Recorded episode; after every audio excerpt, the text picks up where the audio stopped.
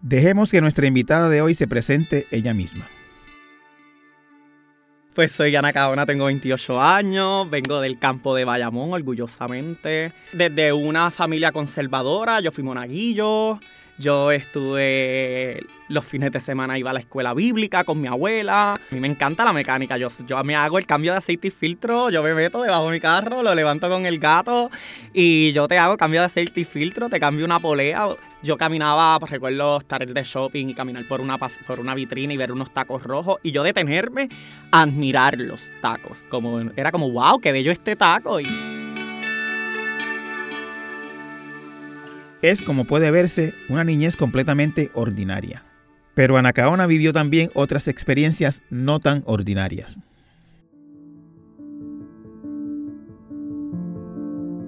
Cuando yo tenía 4 o 5 años, wow, estaba reciente en el campo, son mis primeras memorias. Este, recuerdo que tenía una voz eh, un poco más fina eh, y, y sí, siempre recibía todas las críticas y llevo toda la vida realmente sintiéndome incómoda con el hecho de que tengo que hacer X, tengo que hacer Y. Pues a mí yo siempre fui bien eléctrica y con los deportes a mí me gustó. Pero me excluían, más bien exclusión. Por ejemplo, utilizaban mi nombre y lo, lo hablaban como en el lado femenino, ¿verdad? Y en algún momento de mi vida eh, un familiar, yo tenía alrededor de 7, 8 años, me dijo que yo era la vergüenza del apellido Reyes. Estábamos, era de noche, estábamos en el balcón de una de las casas de un familiar y dijo eso y nadie reaccionó, nadie fue como que, ay, espérate, pero que tú estás diciendo, hubo silencio sepulcral. Pero en ese momento yo entendí sobre, nadie va a entenderlo, nadie le va a importar lo que tú sientes.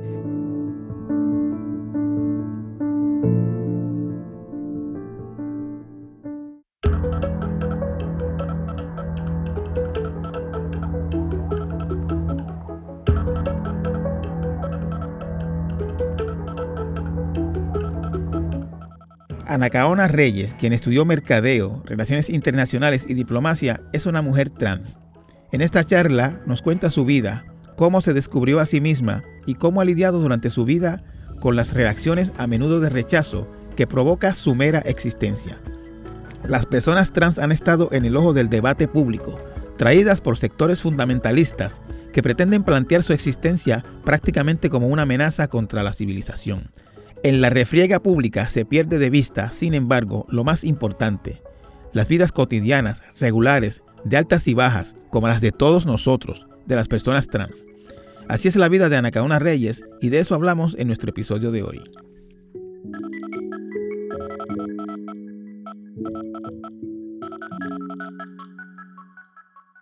Con nosotros hoy Anacaona Reyes Fernández. Anacaona es una mujer trans la invito a este espacio para que conozcamos una mujer trans. Eh, nosotros, eh, el, debate de las personas trans está encendido en el debate público, en la prensa, en programas de opinión, en columnas de opinión, en todos sitios, pero dentro de todo ese debate se pierde a veces la perspectiva de lo que es, de quién es una persona trans y cómo vive y cómo siente y cómo está ante este, ante esta coyuntura histórica eh, las personas que, que son trans. Anacaona Reyes, eh, encantado de tenerte conmigo. Ah, en este igualmente, este encantada de la invitación, ¿verdad? Siempre puesta. Y aquí, este, pues, claro, y aquí pues eh, eh, disponible para una conversación en la que aprenda nuestra audiencia, aprenda yo y, aprendamos todos. Anacaona, quería empezar preguntándote, ¿qué edad tú tienes? Yo tengo 28 años. 28 años. y entonces, ¿Dónde tú te criaste, tu mamá, con tu mamá, tu papá? ¿Cómo, cómo, cómo es esa niñez? ¿Cómo, cómo, qué, qué, son los primeros recuerdos de tu vida? Esto va a ser tipo, tipo Miss Universe, la parte de... pues soy Ana Cabona, tengo 28 años, vengo del campo de Bayamón, orgullosamente. Este, tuve una crianza donde mi mamá soltera, pues, este, Race, ¿verdad? Crió a, a, mis dos hermanos y a mí. Yo soy la del medio. Este, y sí, eh, bastante challenging ser, ser una persona diferente este, en el campo. No fue hasta los 25 años que yo me, me, identifico como una persona de experiencia trans y lo, lo asimilo y empiezo a, a hacer esa deconstrucción del ser y empezar a, pues, quién tú eres, qué nombre tú quieres, pues fue hasta los 25. Pero, antes viví una experiencia, pues, como un hombre gay. antes, de, antes de llegar ahí, este, cuando tú, tú recuerdas cuando tú empezaste a sentir que eras diferente, que tú, tú me imagino que tenías un nombre de varón, que te criaron como varón, y que ¿Cuándo fue que tú recuerdas que, que tú decías como que, eh, como que aquí, esto como, como, como, que no es lo como que no va conmigo? Pues siempre, fue experiencia? siempre, siempre, Yo no le tenía nombre, este, no le tenía, no lo conocía como, ah, es que eh, soy una persona trans. Eh, y después podemos, ¿verdad? Lo que es mi percepción y, y, lo que yo defino como ser una persona trans, que es nada más allá que estar en contra sobre las imposiciones sociales, porque eso es, o sea, tú quieres que yo sea una cosa de la cual yo no me identifico y llevo toda la vida realmente sintiéndome incómoda con el hecho de que tengo que hacer X, tengo que hacer Y. Eh, o sea, cuando tú tenías, digamos, cuatro o cinco años, este... A mí, pues, este, eh, cuando yo tenía cuatro o cinco años, wow, estaba reciente en el campo, son mis primeras memorias. Este, recuerdo que tenía una voz eh, un poco más fina eh, y, y sí, siempre recibía todas las críticas, todo era manera de, al parecer, para otras personas. Yo, para, y, pero yo siempre me he identificado, pues que soy yo, soy Ana Caona, esto soy yo, yo hablo así, yo me meneo así. Pues siempre desde una familia conservadora, yo fui monaguillo, yo estuve los fines de semana, iba a la escuela bíblica con mi abuela, en el campo hay mucho, mucho, mucho, mucho espacio para practicar la religión. este, así era de las primeras maneras en que se educaba. Antes de tú saber hablar, leer un libro de ciencia o lo que sea, era la Biblia lo que, con lo que tú aprendías a leer y a escribir. Así que había muchas cosas que no me parecían desde pequeña. Siempre fui lo que se conoce como rebelde. Pues, es una intersección ahí, un adjetivo que me gusta. Y, digamos, este, tu mamá o tu papá, tú me dijiste que tu mamá te crió sola, pero ¿tenías contacto con tu papá? Sí, sí, vivíamos en el vecindario de mi familia. Tu mamá, tu papá, tus abuelos, tíos, alguien te decía, eh, yo no sé si tú, yo no sé si tú quieres decir o, se dice tu nombre antiguo, tu nombre muerto, no, lo, digo. no lo dice. Este, pero dentro de cosas, por ejemplo, utilizaban mi nombre y lo lo hablaban como en el lado femenino, ¿verdad? Y esto puede ser un poco triggering para muchas personas que hayan pasado por esto y doy la advertencia, pero un ejemplo, ¿verdad? Una persona que se llame Pablo y bueno, en mi familia ni se conocía lo que era trans, hasta, hasta que yo lo, tuve que traer. Claro. Pero una parte de, hacer ese bullying y esas microagresiones desde dentro de la familia, porque se vive violencia intrafamiliar eh, de esta manera, pues el que te digan Pablita o te digan, si eres Juana, te llaman pues Juanito, eh, con tal de, de hacer referencia que te estás comportando o te estás reflejando con el otro sexo, y, con el otro género. Y, alguien te trató, digamos, de, cambiar, eh, Ana Alguien decía, mira, tú no puedes, tú no debes ser así, tú tienes que ser así. Te, por ejemplo, te obligaron, digamos, por ejemplo, a hacer deportes o, cosas así. Pues a mí yo siempre fui bien eléctrica y con los deportes a mí me gustó. Pero me excluían, más bien exclusión. Eh, deportes como lo que era el baloncesto que se jugaba, es como, ah, no, tú eres muy... Muy nena. Exacto, ¿verdad? Puede ser. Ah, tú eres muy nenita para, para estar practicando baloncesto. Entonces eran como grupos de estos macharranes, primes, vecines, que vivían y se estaban jugando. Y yo, pues, está bien, whatever. ¿Y, ¿Y cómo te sentías ante eso? Rechazada. Rechazada. Rechazada. A mí me encanta la mecánica. Yo, yo me hago el cambio de aceite y filtro, yo me meto debajo de mi carro, lo levanto con el gato y yo te hago cambio de aceite y filtro, te cambio una polea. Y a mí me gustaba, mi papá era es mecánico. Y era algo que yo me disfrutaba, era ver a mi papá como que montando carros y desmontando la transmisión y yo la grasa, el sucio era como algo que a mí me hallaba un montón.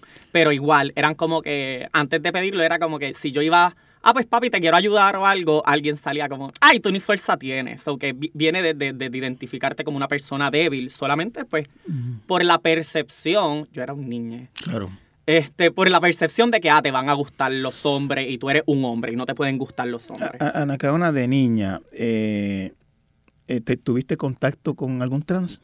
¿Supiste lo que era? Una persona trans en algún momento en mi vida, no, nunca identifiqué a una persona que yo haya dicho, este, que haya, que, que, que me haya hecho cuestionar como, ay, pero esta persona nunca, nunca más, allá de lo que yo veía en la televisión de los personajes como Susay Epifanio, Plinia, y era algo que era un vacilón y todo el mundo lo veía y yo, pues están imitando, están personificando a alguien, pero O sea, eso no es, o sea- no es como que la persona vive la experiencia. Tengo como un presentimiento, porque cada vez que me duele la popola, un presentimiento de que algo me va a pasar. O me voy a virar un tobillo, o me voy a virar la espalda, algo. Tengo un pre- de que algo va a pasar aquí. Lo que estoy entendiendo es que tú, eh, de, de niña preadolescente, este, sentías algo distinto en ti, Siempre. pero no lo podías identificar. Y, y no, es que no, es, al- eh, no es que es algo distinto. Yo creo que nos pasa a todas las personas cuando se trata de imponer algo que no te va. O sea, eh, hablamos a veces a salir del closet y lo pensamos que algo solamente del género, la orientación sexual o identidad. Y esto se puede extrapolar tanto a cuando hay una percepción de la familia que tú tienes que hacer X, tienes que ser doctor, Exacto. tienes que ser enfermere, Claro. ah, tienes que ser eh, porque somos abogados. Y en ese momento que tú dices, ah, pero no es algo que resuena conmigo, porque de pequeña estamos en la exploración del ser. Claro. O sea, pasamos, de verdad, hay, hay septenios. Eso, eso que tú dices pasa mucho con la política. por ejemplo. claro, ah, tú tienes que ser esto. Toda la, familia, tienes- toda la familia es de tal, Y de tal así. partido y entonces de momento tú dices... eso Y yo he no tenido conmigo. conversaciones con políticos que es como que no, a mí no me, no me encanta esto. Ah, yo pues era lo que había, era lo que crecieron en el ambiente. Y yo a veces la pregunta que le hago a todo el mundo es, ¿cuándo tú lo que estás haciendo tú lo decidiste? Más allá del género, más allá de la identidad, más allá de tu orientación sexual. Cuando lo que tú estás haciendo, tú lo decidiste, tú te sentaste y tú, ok, este, pues mi nombre es tal y decido cuál va a ser mi nombre. El nombre que me halla, no el que me pusieron. Ujú. Porque es lo menos que podemos hacer para ser felices a un mundo donde no te preguntaron si tú querías venir. Claro. Entonces, es, todo esto era desde pequeñe. Yo estaba como que cuestionándome estas cosas.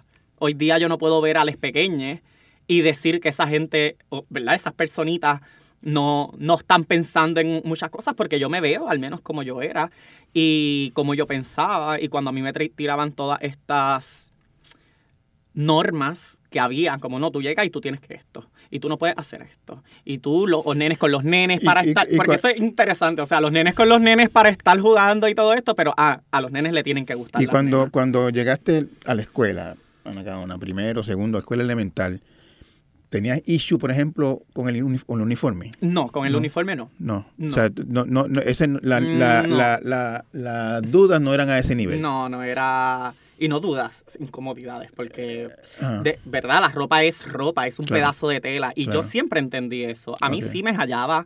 Yo caminaba, pues, recuerdo estar de shopping y caminar por una, por una vitrina y ver unos tacos rojos y yo detenerme a admirar los tacos. Como. Era como, wow, qué bello este taco. Y mi mamá, que era una madre soltera, con un trabajo, que se tenía que levantar, repartir a los muchachitos por la escuela y después eh, gestionar quién los buscaba o cómo comían antes de que ella regresara. Eh, y yo, mira, en verdad era como que, ay, yo veo a mi mamá en esto. Y mi mamá no fue una persona de maquillarse, nunca, hasta el sol de hoy. Mi mamá se pone un lipstick, tal vez mascara y liner y sigue caminando. Así que yo no sé de dónde yo saqué este amor por el, por el maquillaje. por el glitter y el glitter, sí, que dejo glitter donde quiera que, que estornudo. Y entonces, este, ya eh, puedes identificar en qué momento tú te, te, te reconociste como, porque me dijiste que al principio te sentías, o sea, te- al principio para ti tú eres un hombre gay. Ujú. ¿En qué momento? Pasé una experiencia. Pare- Tuve en algún momento de mi vida la experiencia como un hombre gay. Ujú. Este, pero no es hasta que llego a las Bellas Artes, al circo, a mis 16 años, este, en Bayamón, a la Escuela de Bellas Artes, que encuentro esta gama de, de cosas que existen, de cosas que pueden pasar. eh, pero fue bien interesante porque al principio era permitido solo en el escenario. O sea, yo podía hacer un pulpo y Ujú. estar maquillada, pero y con brillo y glitter, solo en el escenario. Cuando tú salgas, es como que la gente, ah, pero ¿qué esto? Y yo, pues no, vengo de un show, soy artista, como, ¿cuál, cuál es el problema? O sea, tú, tú llegaste a la Escuela de Bellas Artes de, de Bayamón como la escuela que escogió tu mamá o tu papá o el que La sea. escogí yo. La escogiste tú. La escogí O sea, yo. yo quería ir a esta escuela porque Sí. tenés interés en el arte. Exacto. ¿En qué arte específicamente? El circo. En el circo. El ¿Te gustaba la cosa del me circo? gustaba la cosa del circo. Fue como, estaba un verano. ¿Qué es del circo, Ana Caona? Las telas. Soy, me, me encanta. Bueno, las telas ya lo hago mayormente como una práctica, incluso hasta espiritual, y me gusta encaramarme y dar vueltas y sentir la tensión. Pero este, las cosas físicas, el control del cuerpo, a, a, a dónde tú puedes llevarlo con ejercicios, con entrenamiento, la disciplina. Eh, yo en algún momento, qué interesante, ¿de dónde vino eso, Ana Caona? ¿Tú lo identificas? yo ¿Cuándo lo vi, fue... ¿Te llevaron a un circo cuando niña? Y... no, mi mamá nunca me llevó a nada de eso. O sea, las artes no era algo que estaba presente en mi familia. Mi familia, volvemos. Yo soy una campesina orgullosa en una de mis intersecciones y, la- y, y- y lo menciono y recuerdo a Dania Betún Warhol hablando sobre la importancia de decir de dónde venimos y, de, y qué somos y todas esas intersecciones, porque ahora mismo hay un montón de jibarites, jibaritas y jibaritos que no se atreverán a ser quienes ellos son y que hay opciones y oportunidades más allá de lo que hay. Pero Y- las artes no fue algo que estaba en mi familia. La Y- llegué estando Y, en... y en la adolescencia, cuando ya empieza, digamos, la pubertad y empiezas ya a, a- a sentir atracción por otras personas, este, ya, ya, ya sabías que tu, tu atracción era hacia, hacia hombres, hacia la masculinidad. hacia la masculinidad. hacia las cosas hacia, hacia lo masculino hacia este personas verdad porque yo soy me considero actualmente una persona pansexual pero sí tengo que que más allá de ser felocentrista que es que un hombre que tenga pene, etcétera, es esa masculinidad que tienen las personas, me atrae muchísimo, este, pero en ese momento era como, no, no puede pasar. Eso no, no, no, no es algo O sea, que... tú, tú, digamos, te lo planteo de esta manera, en, una, en la escuela te gustaba un nene, este, y tú decías... Varios es- nenes es- me gustaron. Me imagino que te como a, como, como a mí en me gusta. cantidad. Como a todos los a todas las personas le gustan muchas personas. Lo que pre- la pregunta es, entonces tú te decías, esto no puede ser, no me puede gustar este niño. No, para nada. Yo, yo, O sea, te reprimían, yo desde pequeña entendí que había mucha gente que iba a tratar de reprimirte, yo no podía ser una de ellas. Ah, tú no te reprimías. No, Y si te gustaba un nene, Mm, lo manifestabas. claro. O sea, que ya de- en la escuela te conocían Sí. ya como, como, como gay, como, un muchacho gay. Este, Desde intermedia. desde No fue intermedia. hasta 10 que vine a. que, vi- que abiertamente tuve que hacer ¿verdad? el acto de salir del closet frente a mi mamá, o es que estaba mi tía y una prima. Eh, pero yo nunca entendí que eso era un business de mi familia. Volvemos, lo que pasa, lo que a mí me gusta, que está en mi mente y cómo me hace sentir una persona, no es más allá de yo con esa persona. y la reacción de tu mamá, tu tía y tu prima. Este, mi mamá nunca tocó el tema. No fue. eh, vino mi tía. bueno, fue una preocupación de mi prima que era es contemporánea conmigo. Y en ese momento teníamos 15 y ella 16. Y era como. Finalmente. Ella me quiso preguntar como un día, como así de la nada. Oye, ven acá, ¿qué te gusta a ti? Y yo, pues mira. No, no le dijiste pues lo, que se ve, no, lo que se ve no se pregunta. No, no, porque una, un- una nunca puede presumir, una tú nunca asumes. Yo te veo y, y, y porque sé, te ha identificado y te presenta y cuando te refieres a ti mismo te refieres como Benjamín, él.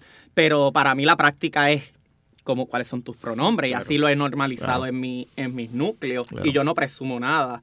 Y en verdad yo le contesté bien tranqui, como que le, me, me preguntó, ah, ¿a ti te gustan las nenas? Y yo la miré y le dije, ah, pues mira, no. Me dijo, ah, ¿cuándo no iba a decir? Y yo, es que esto no es algo que yo los tengo que decir a Exacto. nadie. Esto yo, me gusta esta persona, yo se lo, se lo manifiesto, se lo, confi- se lo confieso, ¿verdad? Y si no, pues chilling, sigo caminando para adelante. Este, pero no era algo que yo reprimía desde mí misma. En algún momento de mi vida, eh, un familiar, yo tenía alrededor de 7, 8 años, me dijo que yo era la vergüenza del apellido Reyes. Este, y, y incluso a esa edad, ahorita hablábamos de verdad de no pensar que las niñas no, no, no tienen noción y no saben discernir, pero yo recuerdo recibir ese, ese Eso esa fue, crítica. eso fue más o menos a esa edad. Fue entre 7 y 8 años. ¿Te no dijo, más. te dijo Sí, eso una sí, persona sí. familiar tuyo? 12 años tenía. No, en la, fue, una, fue una persona en. Estábamos, era de noche, estábamos en el balcón de una de las casas de un familiar. Y dijo eso y nadie reaccionó, nadie fue como que, ay, espérate, pero que tú estás diciendo, hubo silencio sepulcral. Y claro, a mí eso me supo a basura, a, wow. supuesto. Pero en ese momento yo entendí sobre nadie va a entenderlo, nadie le va a importar lo que tú sientes.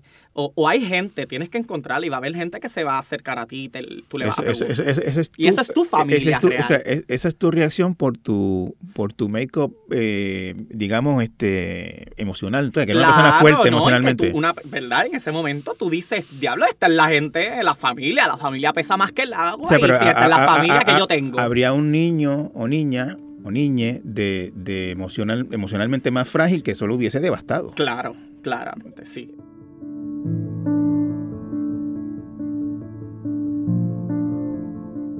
A nuestro regreso, Anacaona se encuentra como mujer trans.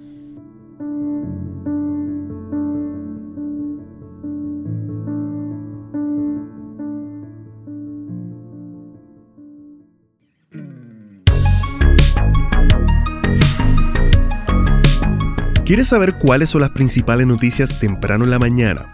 Soy Justin Miguel Santiago Colón, productor de En Diario, donde te resumimos toda la información que necesitas saber para comenzar tu día. En Diario, disponible de lunes a viernes desde temprano en cualquier plataforma para escuchar podcast. Te esperamos.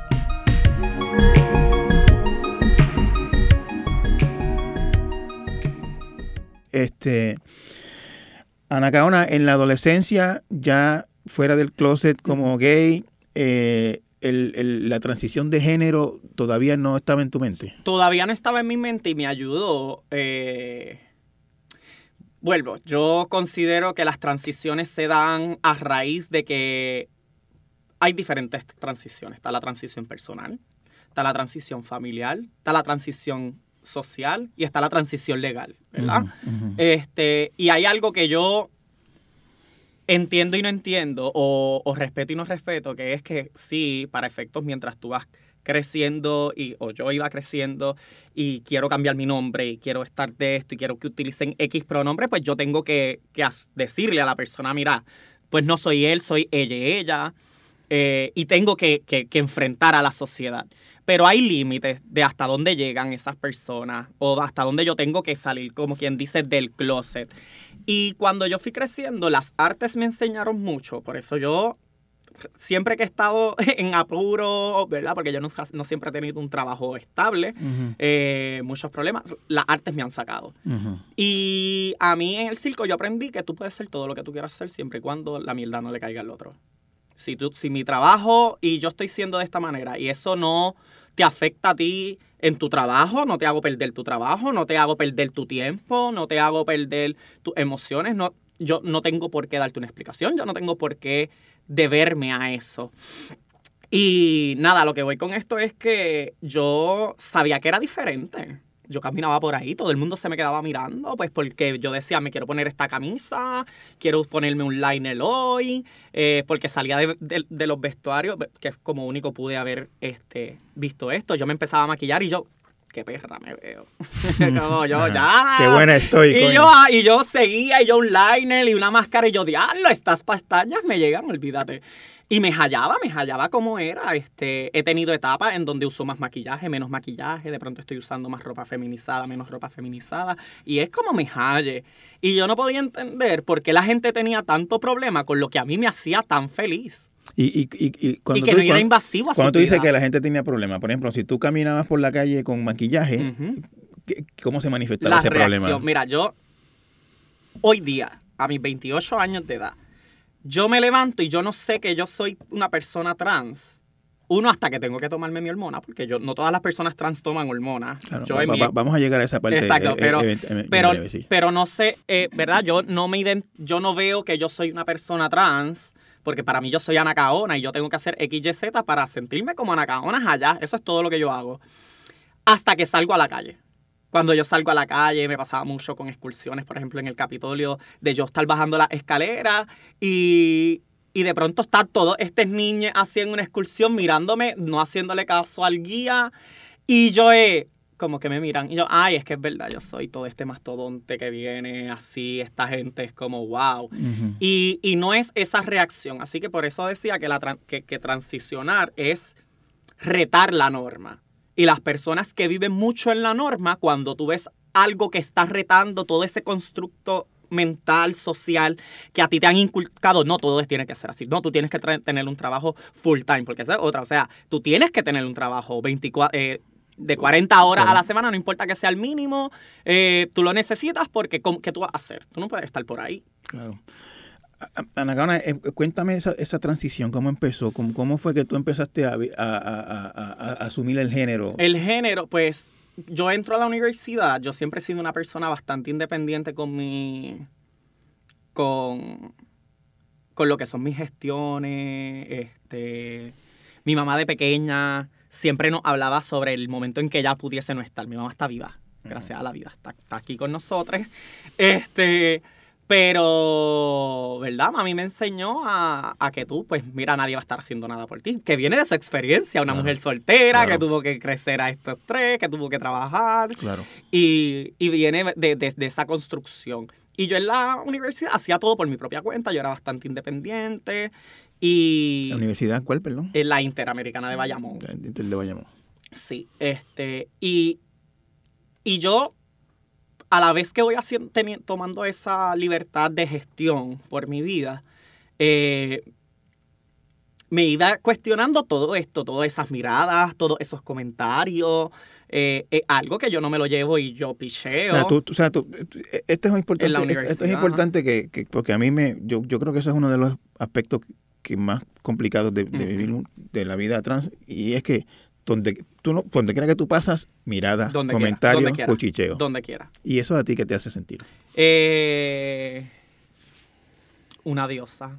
Así. honestamente. Pensar que alguien se va a ir como que por el resto de su día o de su semana pensando en el monumento que le acaba de pasar por al frente libre, etcétera, es lo que me motiva a seguir siendo yo. Y ha sido siempre como, ah, soy una cosa diferente para ti, pues, y no estás acostumbrada o acostumbrado, yo sé que por tu lado entonces tú no vas a promover esta libertad, esta, eh, esta apertura al, a encontrarse consigo mismos. Y, y viene desde eso, viene mucho, eh, ¿verdad? De, de cuánto te permiten o no. Porque, y, cuán diverso es ese núcleo. Yo siempre digo que para mí es importante yo rodearme y conocer lo que están pasando las personas negras, lo que está pasando las personas pobres, lo que están pasando las personas fuera del área metro, porque estás consciente y no se te hace algo nuevo. Y viene desde la vida que cada cual está tanto en este rush de yo tener que existir y trabajar para sobrevivir, que no miras lo que hay a tu alrededor. Y entonces, pues me di cuenta de que era diferente. Nunca lo internalicé como algo que, iba a co- que yo iba a cohibir. Yo nunca me cohibí. Al- en el momento en que yo hacía el- la introspección, ¿verdad? Esto creo que es algo que le pasa mucho a las personas trans y lo hacen poco las personas cis, es que como nace en el privilegio, ¿verdad? Cis, una persona cisgénero es que se identifica con el género que le fue asignado, una persona trans género transexual es que se mueve. Así que trans es movimientos, Claro. cis es, es estática, ¿verdad? Exacto. Pues las personas que cis, dentro de ese privilegio, tienen que hacer bien pocas paradas en la vida para pensar qué es lo que yo estoy viviendo, qué es lo cómo yo me siento, qué es lo que se, yo quiero se- ser. se hacen, pero de otra, de, de otro, de otra. Se pasa mucho, pa- mayormente para lo que es project management. Ah, qué es lo que tú quieres hacer, qué es lo que tú quieres Claro. lograr, pero nunca o para sea, la lo, lo- adentro, lo que, lo quiero decir es que las personas cis tenemos decisiones fundamentales que tomar en la vida, pero no, no relacionadas a nuestro género y nuestra y nuestra, sexualidad. y nuestra identidad Exacto. este, es un derecho humano que tenemos, podemos buscar. Y, y Entonces, la en- en- identidad. tú me estás diciendo que en el caso de la gente que no es cis, eh, pues entre las determinaciones que tienen que hacer en la vida es el género, mi identidad sentarse, sentarse y decir con qué yo quiero ser. de género. Exacto. Este, yo, a- Ana Caona cree en la abolición del género, porque el género son las construcciones. Sí creo en la tipificación, que es como tú llamarle, a- ¿verdad? Porque estas personas se ven de esta manera. Por ejemplo, el, violencia de género, eh, ver que las personas feminizadas reciben más violencia, pues eso es algo que hay que buscar y para eso pues tipificamos la, el, el- el espectro. Pero eh, fuera de eso, yo soy una persona. Y yo creo que, que- que identificar qué persona tú eres, llegar a esa base, cómo tú lo quieres manifestar, es algo que muy pocas personas Y eso pa- pasamos por pasó eso. ya en la universidad. En el, En ci- la- en el circo habías aprendido, en las clases de circo habías aprendido la cuestión del maquillaje, de, de- de- Técnico, de- lo técnico. técnico. y entonces en la universidad es que empiezas a transicionar ya a, a, a a- Anacaona. a Ah, bueno, Anacaona. a lo que eventualmente se volvió Anacaona, eh, yo recuerdo que Y estaba perdóname, ¿y estudiaste qué, Anacaona? eh, am- contabilidad y mercadeo. Ah, contabilidad y mercadeo. No estudiaste nada, o sea, estudiaste una No. carrera bastante Y de normal. maestría, eh, relaciones internacionales y diplomacia. Pues, Este. Pero sí, no, no estudié estilismo, está toda esta narrativa de, ah, la- son para hacerte las uñas, las personas drag pues solamente están en el stage, Exacto. las personas trans son o peluqueras o son trabajadoras sexuales o algo relacionado a la belleza. Y mira, yo conozco personas trans en todos los es- a- aspectos y todo el espectro de, la- de, de lo que es el- lo laboral. Entonces, em- Conozco reporteres, conozco doctores, conozco psicólogos, conozco abogados, licenciados, que, que en verdad hay, hay, hay mucho allá afuera. em, este, em- cuando empezaste ya a, como Anacaona, Ujú. a vestir lo que se conoce como Ujú. femenino, Feminizado. ajá, feminizado, lo, más, lo más feminizado. lo más feminizado, este, en tu entorno más inmediato, tu familia, tus hermanos, tus primos, tus tíos, ¿qué, qué, qué, qué pasó en ese sentido? Mucha crítica. eh, hoy, ¿Al- ¿Alguien, te alguien te trató de convencer de que no? sí. Este, sí, muchas personas eh, me preguntaban cómo- o me decían, así tú no vas a conseguir trabajo. Por ejemplo, yo me levantaba en mi casa un día y me ponía... Para, para dar un poco de contexto, antes de María, es que yo trabajaba en una tienda de ropa y ya yo me maquillaba para mi diario, así cuando me daba la gana, tenía ojeras, me ponía un concealer, base y, y salía y no tenía ningún prejuicio, aunque volvemos. Una persona con pelo corto, maquillada, sin tetas, caminando por ahí, perdón, sin busto, eh, caminando con maquillaje, es como que la gente, espérate, pero que, que tú eres. Exacto. Y, y ya eso, pues, esas incomodidades yo siempre las tuve que, que, que manejar. Y después llegó un traje, esta persona entró por la puerta del, de la tienda y tenía un traje del cual yo, yo quedé perpleja. Y una de las gerentes encouraged me, ¿verdad? Me, me dice, diatre, tú con tu pelo en, en un bon, se te va a ver cabrón ese traje, como te lo pondría y quedas Pocahontas o Mulan. Y yo me eché a reír y a la tienda llegó uno que yo tenía un descuento sustenta, ¿verdad? Bastante grande para poderlo adquirir.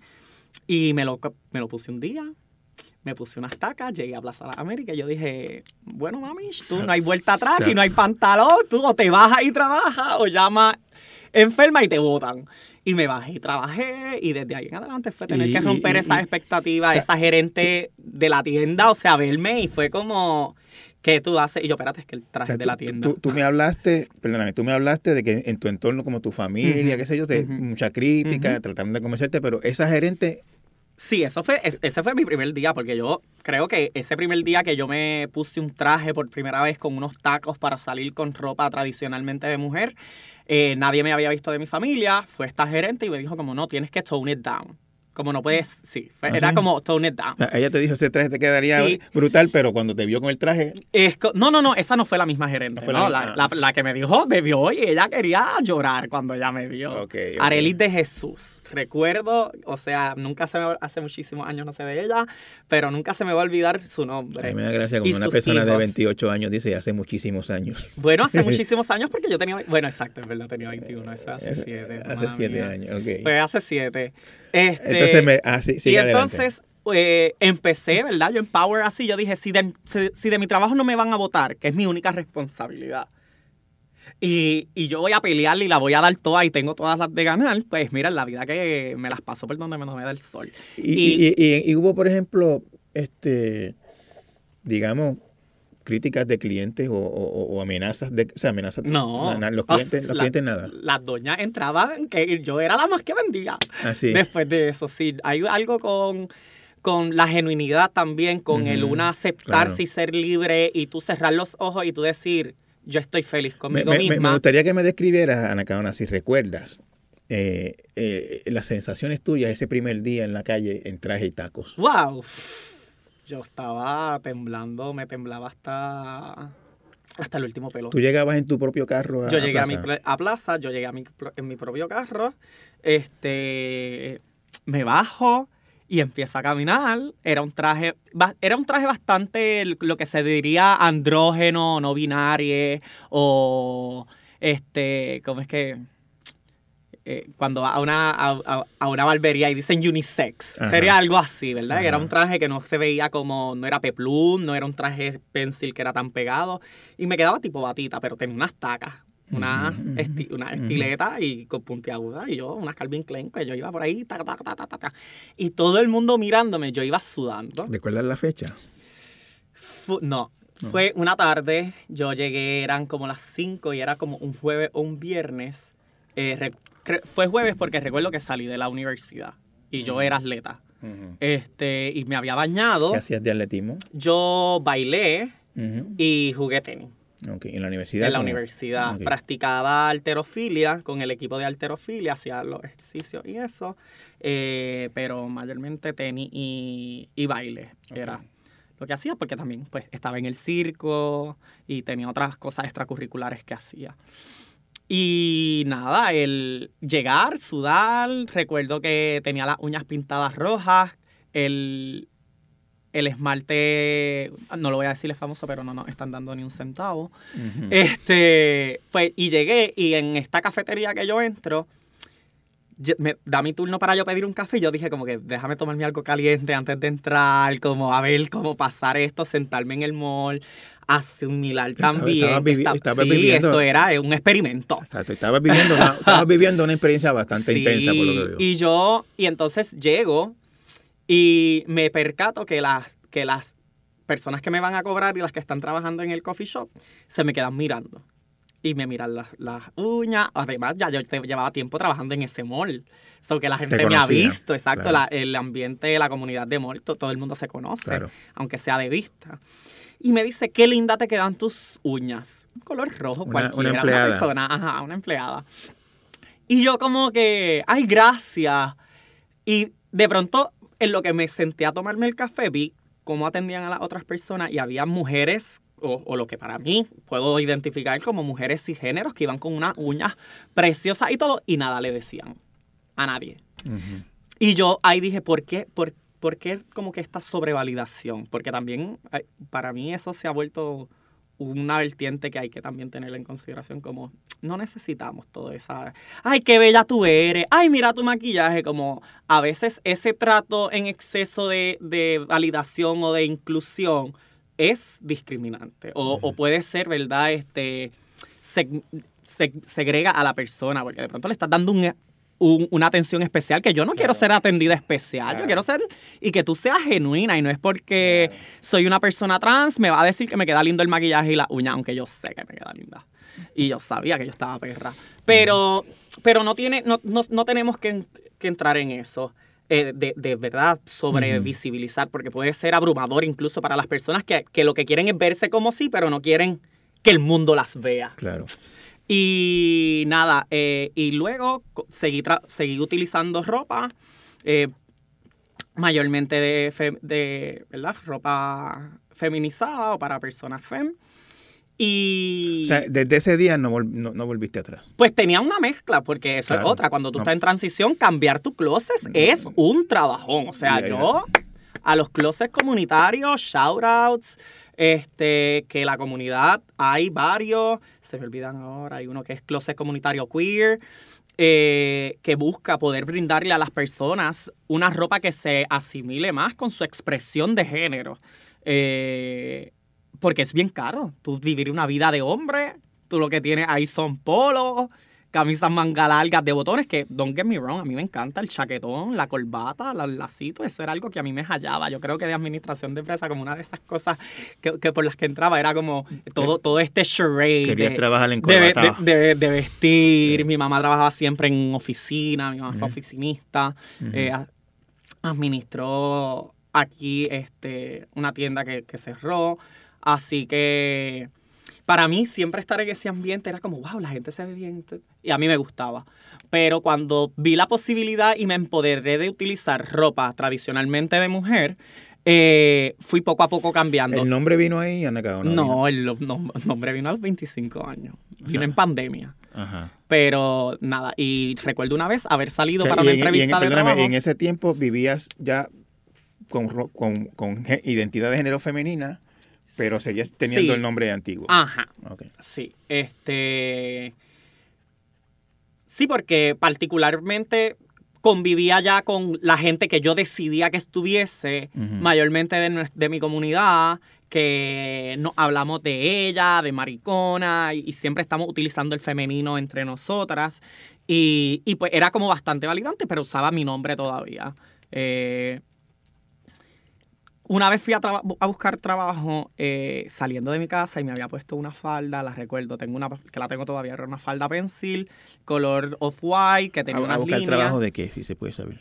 ¿A un- una tienda o a, a- a a dónde Creo era? que venía, es más, yo creo que venía a, a las facilidades de GFR Ajá. porque era este un trabajo que tenía que ver con la optimización con, de negocios. Este, y, y pues nada, como que yo ahí fui, con- tenía una camisa negra, me había O puesto. sea, mis perdóname, para que quede claro para los que están oyendo. Venías No a buscar era- un trabajo en GFR. No, no, no era con GFR. Era con una empresa que que estaba, en el edificio. que estaba utilizando la- los predios de GFR, este, pero venía para, para, lo- para comunicaciones con GFR, o sea, en los predios de GFR. Y, y yo saliendo, una persona de mi casa me dice, ¿tú vas a, tú, tú vas a ir así? Y yo me miré en el espejo, me vi bien perra, y yo, claro, como que, ajá. Y dijo, así nunca te van a dar trabajo. Como, si tú, como que, yendo así, como, la, la preocupación era como, estas cosas las puedes hacer en tu, En tu tiempo en libre. tu tiempo libre. No las puedes hacer con las otras personas. Tu trabajo, tú tienes que hacer todo lo posible por salvaguardar, conseguir y mantener ese trabajo. Y mi respuesta en ese momento fue que un lugar donde no me aceptaban como yo era, no es un lugar en el que yo quiero ir. Cuando hablamos de espacio seguro, no es solamente yo darte la oportunidad de tú estar aquí, es sino que también crezcamos y que se den las el ambiente para que estemos sanes, estemos este, felices y podamos hacer el trabajo. Porque sí, yo quiero venir a hacer mi trabajo de, de, de mercadeo y atender las comunidades de base. Este, pero pero a- no a costa de mi felicidad. ¿Qué pasó en ese trabajo? Pues nada, lo, lo tuve. ¿Los, tuve, los tuviste? Sí. Para, para bien o para mal de esa persona que me hizo esa crítica, de pronto es como, la tuve. Porque... Era un trabajo de, me dijiste, de, de, en- merca- de mer- en- en relación con merca- mercadeo. con mercadeo. Correcto, en mercadeo. ¿Y en la oficina donde trabajaba o en el sitio donde trabajaba? Primer- Eh, Yo trabajé por mucho tiempo en mi propia oficina sola. Esto, llegué a trabajar, pues, esto era un startup. Y después tuve integrantes, pero éramos básicamente personas de... Mi equipo era de la misma edad. eh, estudiantes ligados esto de- a las comunicaciones y a las artes, da la casualidad. Tenía la gerente de operaciones que es David Lintaldí, quien fue bailarina, eh, la- la yo la conozco, danzaba. yo la conozco. sí. Este, y todas estas personas, o sea, José Carlos Sánchez, que estudió en Sagrado Corazón, y éramos panas de, de cuánta drag queen hay, y, y era como bastante normal este, para ellos ten- tenerme en, en- en el equipo de trabajo.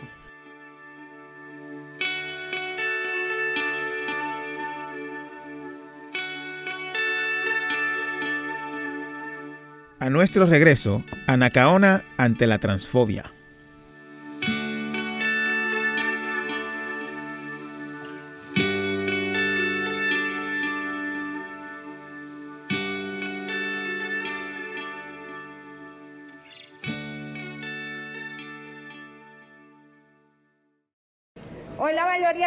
Integrantes de la Comisión de Bienestar Social, Personas con Discapacidad y Adultos Mayores derrotaron el proyecto de la Cámara 768, que era una pieza legislativa para proteger el desarrollo físico de toda nuestra niñez de tratamientos hormonales y las mal llamadas cirugías para cambio de sexo. Se pudo confirmar por deponentes en estas vistas, uno de ellos de la comunidad trans, que ya se practica esto en Puerto Rico, adolescentes desde los 16 años. Esto es un proceso dañino e irreversible que atenta en contra de la integridad corporal, desarrollo y vida, según expresaron nueve de los doce profesionales de salud que depusieron en las vistas públicas.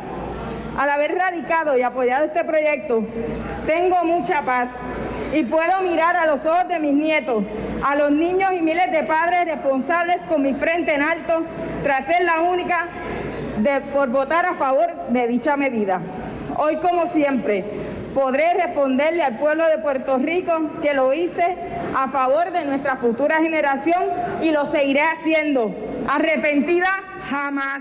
Ana Cabana, ya este, pues, hiciste la transición, decidiste o asumiste tu identidad de género eh, feminizada, como tú le llamas.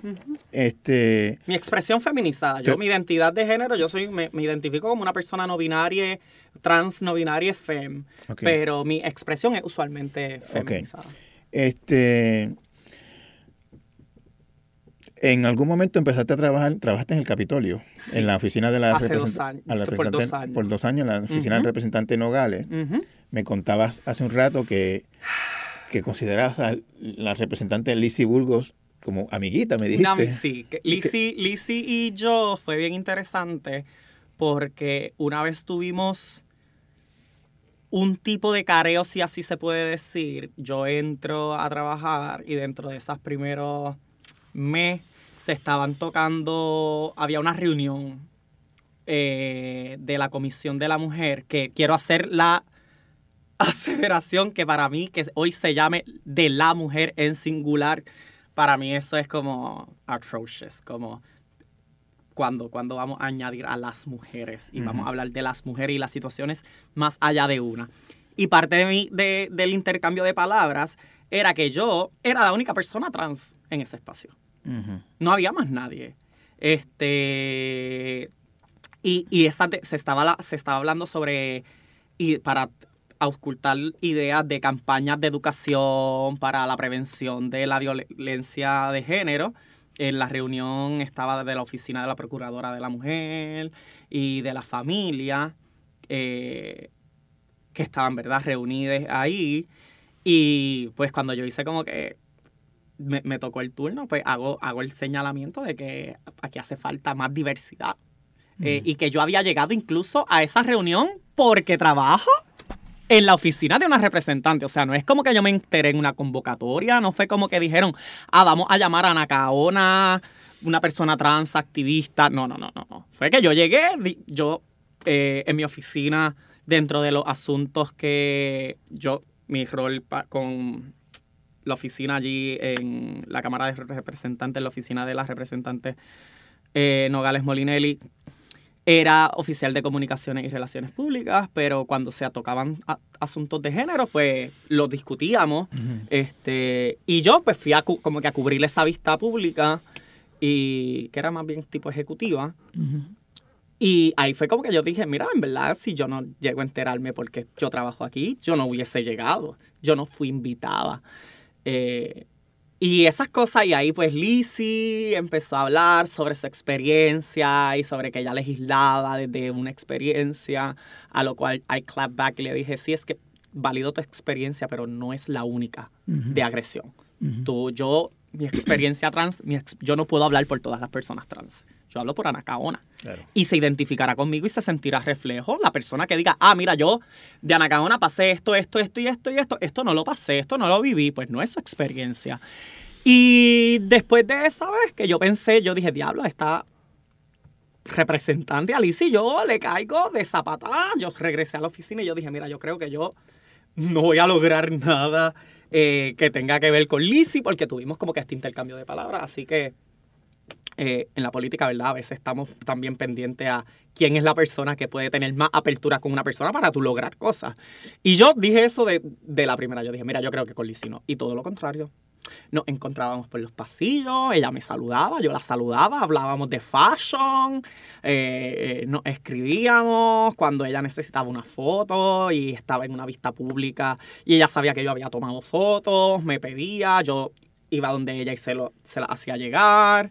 Este, conozco a sus asesores, también una relación con quien era eh, su oficial de prensa o, o al menos su fotógrafo, pues porque siempre estamos en las gradas, Claro. todas las personas trabajando Claro. que no estén en el hemiciclo. Así que se crea esa comunidad O sea, y, a, ni- verdad- a ni- a nivel, a nivel, digamos, de trato cotidiano era... era- y me respetaba. Y yo la respeto. O sea, me respeta el sol de, de hoy y yo la respeto. O sea, a mí ella nunca me malpronombró, ella nunca me malnombró. Este. Y todo lo contrario. Habían veces que hasta en el salón café que nos encontrábamos, que ella estaba comiendo, podíamos tener conversaciones de diferentes temas. Y en lo que diferíamos, diferíamos, pero en lo que no nos respetábamos, no, no, nos alineábamos. Ana Gaona, hay un, hay un ambiente transfóbico bien, fuerte en Puerto Rico. este, Transagresor mayormente. transagresor. Yo no creo, y esto volvemos, y tengo que citar a, a, a Dania Betún Warhol en esto, o sea, nadie le tiene miedo a una persona trans. eh, eh, E-. Es una agresión. Tú, tú, tú, tien- tú tienes algún tipo de odio por eso, alguna represión, pero na- yo no voy por ahí la gente, ay, viene Ana Caona, es una persona trans, corran, o, o no puede Bueno, bregar. cuando, pero cuando se habla, por ejemplo, de, de ay, a proteger a los niños Claro. de los trans, ahí hay algo de, de- de transfobia. Este, tú me contaste aquí tu vida, me has contado tu vida, te criaste en una familia normal, lo que es una familia normal en Puerto lo que se Rico, pudiese considerar. como una madre soltera, con un papá di- separado, divorciado, pero cerca, con el que te- eh, estabas en contacto, iglesia, Biblia, este tío, nunca estuviste expuesta a una persona trans de niña. No. Este. Cuando tú, cuando tú oyes hablar de que a los trans hay que esconderlos, no, no acercarlos a los niños, son una mala influencia, los oyes asociados a términos tan terribles como pederastia o pedofilia. Este, ¿qué, qué tú piensas cuando oyes eso? que están al garete. Eh, que la persona que dice eso nunca en su vida se ha sentado a hablar con una persona trans. Que nunca ha tenido la intención de dar con qué es, eh, es cómo se ve esa vida, cómo se ve esa experiencia. Eh, y es una experiencia muy dolorosa, no solo doble. El, para mí, el, el momento en que muchas personas viven reprimidas y que no se atreven a, a decir cómo se sienten porque tú tienes un mayor que te está diciendo qué es lo que tú tienes que hacer. Y a nosotros nos enseñan de pequeño a qué? Respetar los mayores. Claro. Y tú lo que viene y te dice un mayor, tú lo tienes que De seguir hecho, por como, ahí. de hecho, como parte de todo este debate, ha- han surgido gente diciendo que ellos son básicamente dueños de los hijos. Claro, exactamente. Y entonces tú, tú, tú ejerces ese poder como padre o madre o sadre este, o criadores.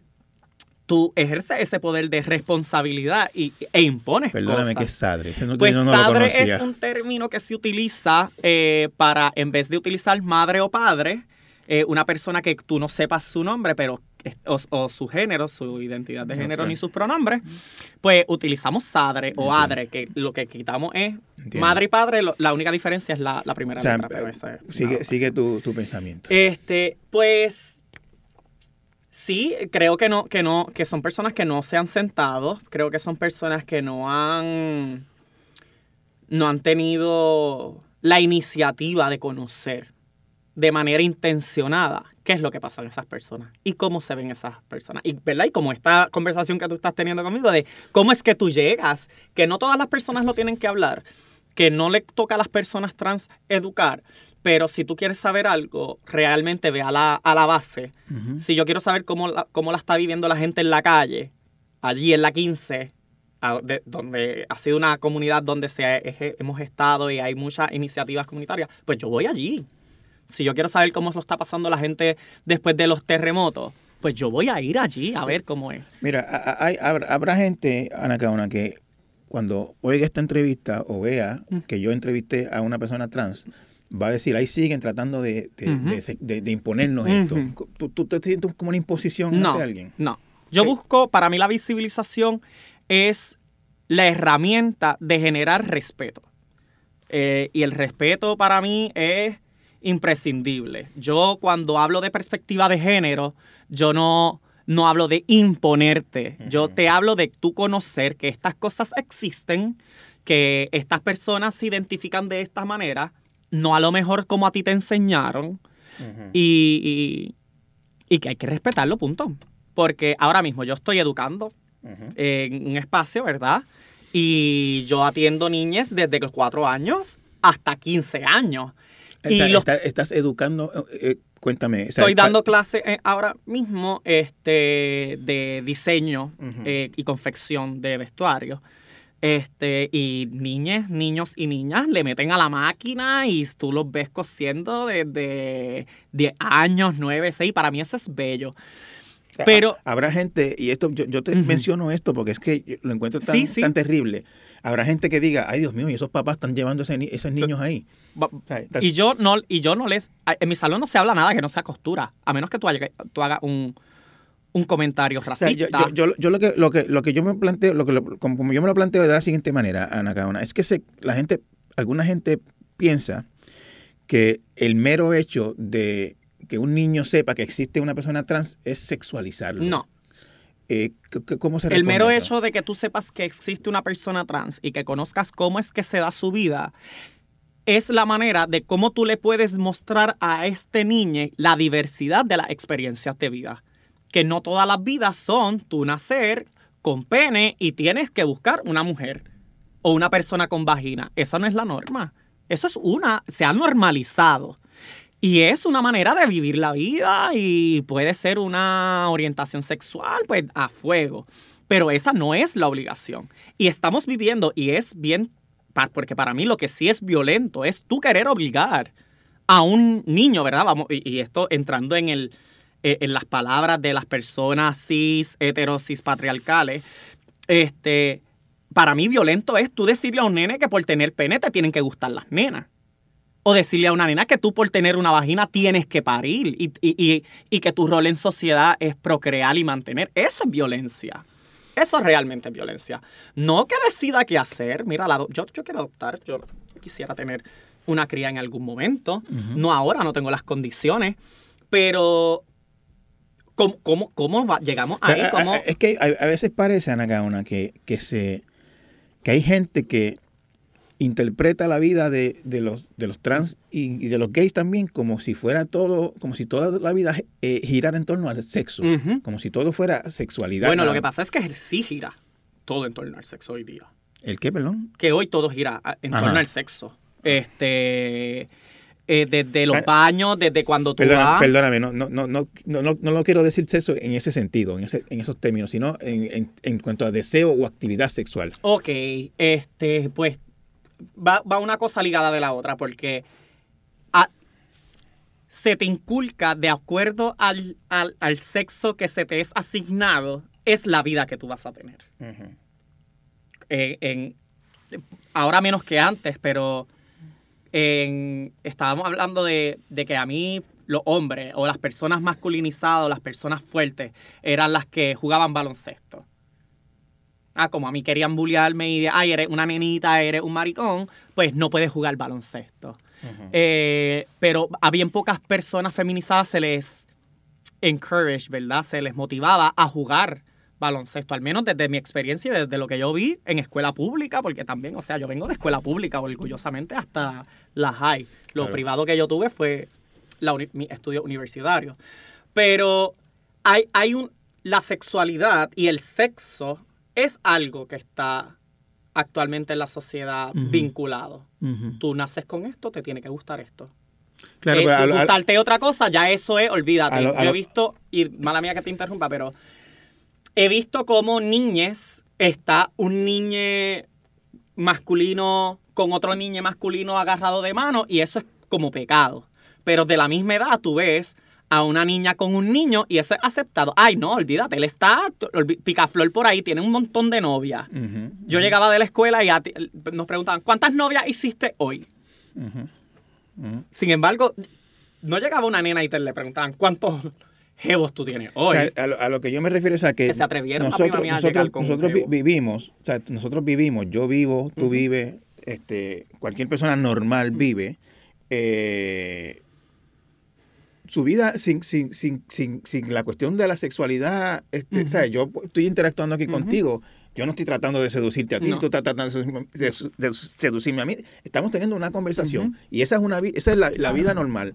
Alguna gente parece que no puede ver a, un- a una persona trans o a una persona gay incluso si no piensa que es algo o sea, sexual. Creo que un espejo de, por ejemplo, a lo mejor, porque esto sí pasa un montón con los hombres, por ejemplo, que se emborrachan y están hostigando y acosando a mujeres o a personas feminizadas. Y sí hay una cuestión de, de acoso ahí. Así que el que tú te estés proyectando Ajá. Y, hay, y esté esa proyección, ¿verdad? De, ah, pues los- las personas trans están persiguiendo a los muchachitos porque son reprimidas. Y yo, ay, por favor, como Mira. la vida. Mi, mi, mi, mi- aspiración con este tipo de charla es que la gente lo escuche, se entretenga, aprenda, piense, reflexione. Es ignorante el y- pensamiento de tú creer que por yo ser una persona trans quiero que todas las personas sean trans. Este, creo que esos comentarios y esas legislaciones son ignorantes y carecen de sentido común, por, pues, pero de, de- de rabo a cabo. Este, y que las personas, obviamente, lo que están buscando es cómo mantener el poder de su base. Porque cuando hablamos de también diversificar los espacios y hablamos de que queremos abrir se- el- el- la mesa de conversación y tener inclusión, por ejemplo, si, si hay una mesa de... no, dejémoslo trans a un lado. Dejemos el aspecto del, de- del sexo y el género. Vamos a hablar, por ejemplo, a lo mejor de raza. En una mesa donde todas las personas son blancas, traer a una persona negra significa que tú vas a perder una voz para ellos. Claro. Ay, pues como, pues ahora tenemos menos privilegio. Ahora el bizcocho se pica menos. Pues no es que se pica menos, es que se está igualando la balanza. Estamos Claro. buscando una equidad. Claro. Y en búsqueda de esa equidad hay que dar esas voces y traerlas. Y creo que se sienten amenazadas estas personas de que en la vida como la conocen, la normativa se va a estremecer porque estas personas sean integradas a la conversación. Yo, yo sé que cada experiencia es distinta, pero quisiera preguntarte a ti si, si sobre este debate de la, de, lo- de la transición en la adolescencia o en, o, eh, eh, eh, en la niñez. Este, tú hubieses, si alguien te hubiese orientado, hubieses tenido la facilidad o el conocimiento, incluso que yo creo que ni el conocimiento tenías en tu, en tu tiempo, eh, ¿hubieses transicionado de adolescente? Pues no sé. No sabes. Pues no sé. No sé si lo hubiese hecho. Porque no lo tuve. Pero parte de, de, ¿verdad? del activismo de hoy día las personas trans es que justamente las personas cuando lleguen a hacer esa Tengan información. realization o, o esa eh, curiosidad de aprender, tengas esa información y tengas las opciones. Yo creo en un mundo de opciones. Y, y- y dos opciones no son opciones, o sea, hay un montón y es diverso. Y parte de, de- de la educación viene para dejarte saber todas las posibilidades. De la misma manera en que tú introduces, y antes no se le hablaba de enfermería a las niñas, a los niños pa- particularmente, pues no era una posibilidad tú ser enfermero, porque ser enfermero, eso era cosa de nena. Pero cuando tú lo entras en la bandeja de posibles este, profesiones, y un niño de pronto dice, ah, es que a mí me está interesando esto y es una posibilidad, pues lo va a hacer. No todos lo van a hacer. No todos los hombres lo hicieron.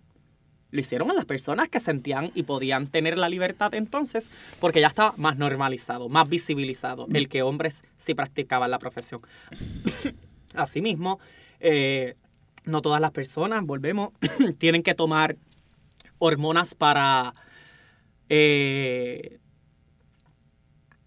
identificarse o verse o percibirse. ¿Para ¿verdad? qué? ¿Para qué tú? O sea, las hormonas, ¿tú, tú tomas hormonas para Yo qué? tomo hormonas para...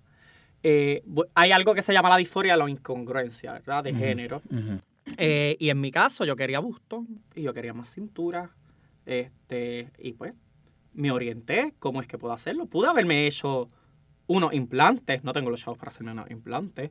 Este, hay otras maneras, hay también la parte, para mí, ha sido bastante espiritual, eh, entonar con esa, ese lado feminizado o, o de- del estrógeno en mi cuerpo y cómo eso va cambiando emocionalmente, etcétera, y físicamente.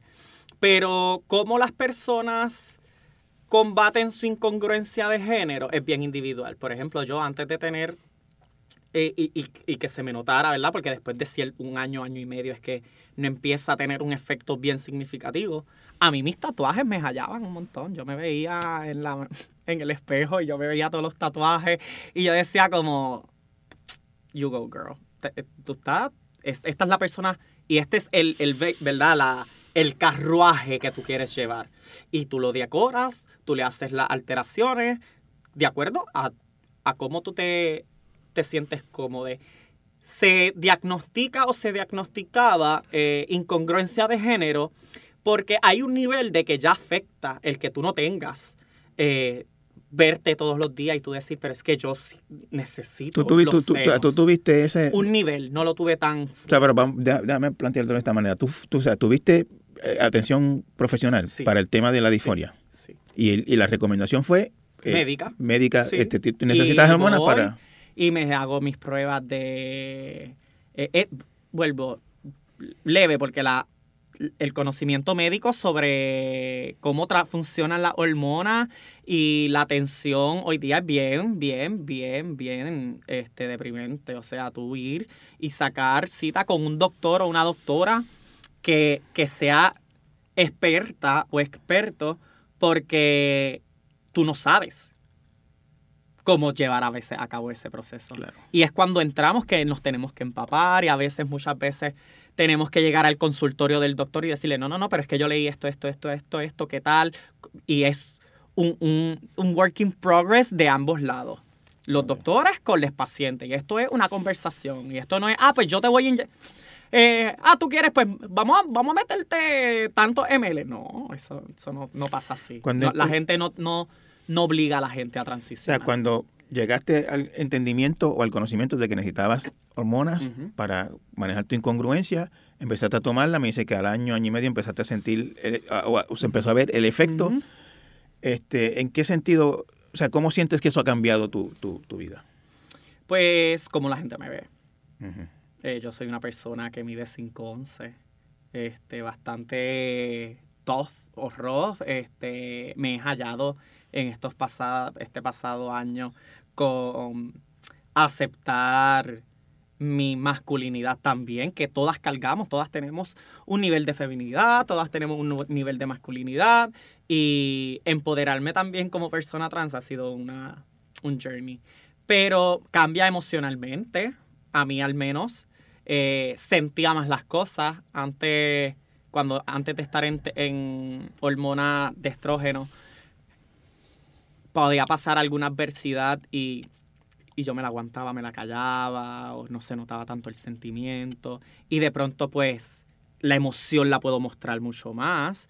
Pero creo que como persona no me cambia en nada. La, mi persona es lo que yo he crecido, es mi En experiencia. esta entrevista se nota. Y. ¿Qué? Que en esta entrevista se ve que... Sí, que- no, que- eh, no tiene que ver nada. Las hormonas, os vuelvo, yo las tengo 28 ahora, se cumplen tres años. A mis 25 fue que vine a, a- a entrar en, una, en, en todo este proceso de transición hormonal.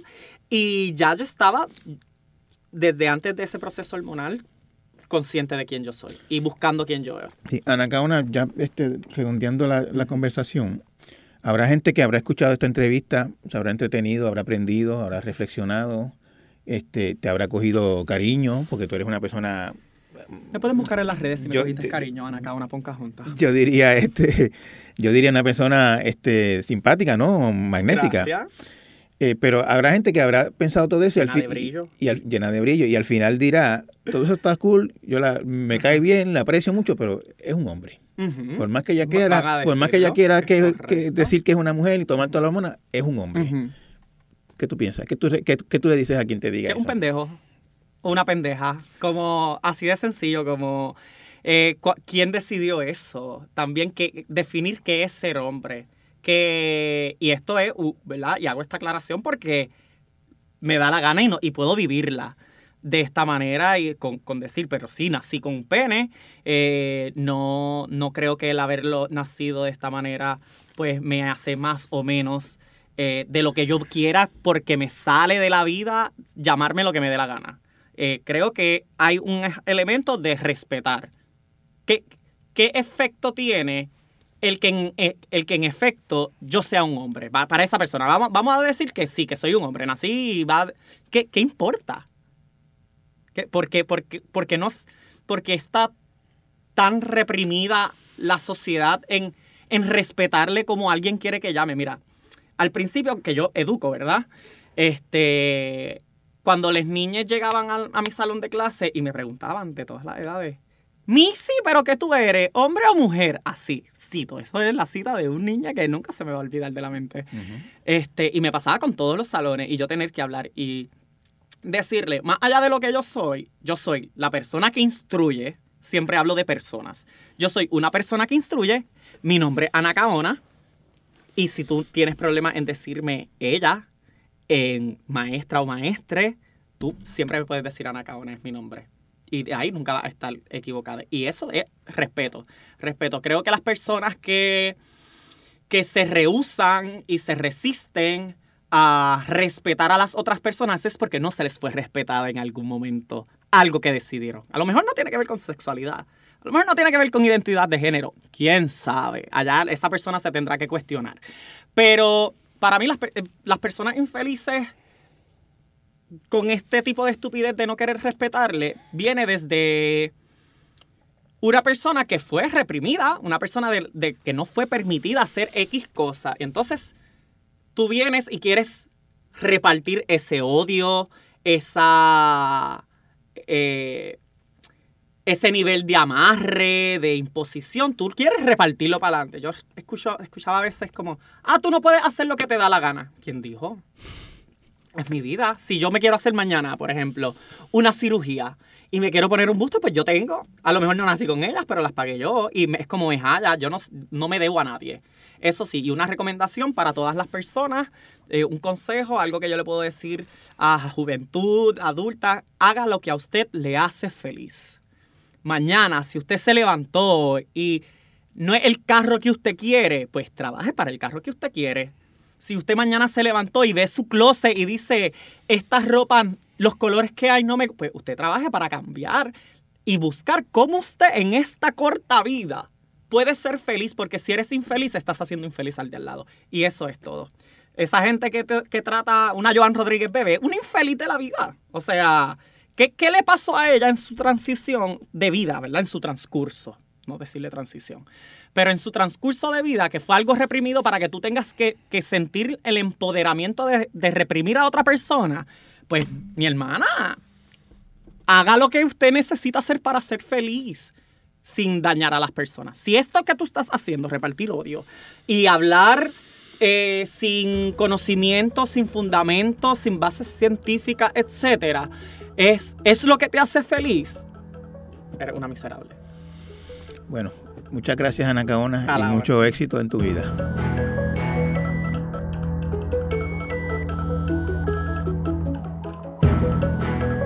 Torres Cotay Entrevista es una producción de Jeffar Media. Puede conseguirlo en cualquier plataforma de podcast. Agradecemos que lo valoren y lo compartan. Justin Miguel Santiago estuvo a cargo del diseño de sonido. Producción por Abisael Flores. Producción ejecutiva Celimar Colón. Música original por Rigoberto Alvarado. Denis Rivera Pichardo es nuestro editor audiovisual. Rafael Lama Bonilla es el director general de Jeffar Media. Los esperamos la próxima semana en un nuevo episodio. Hasta entonces.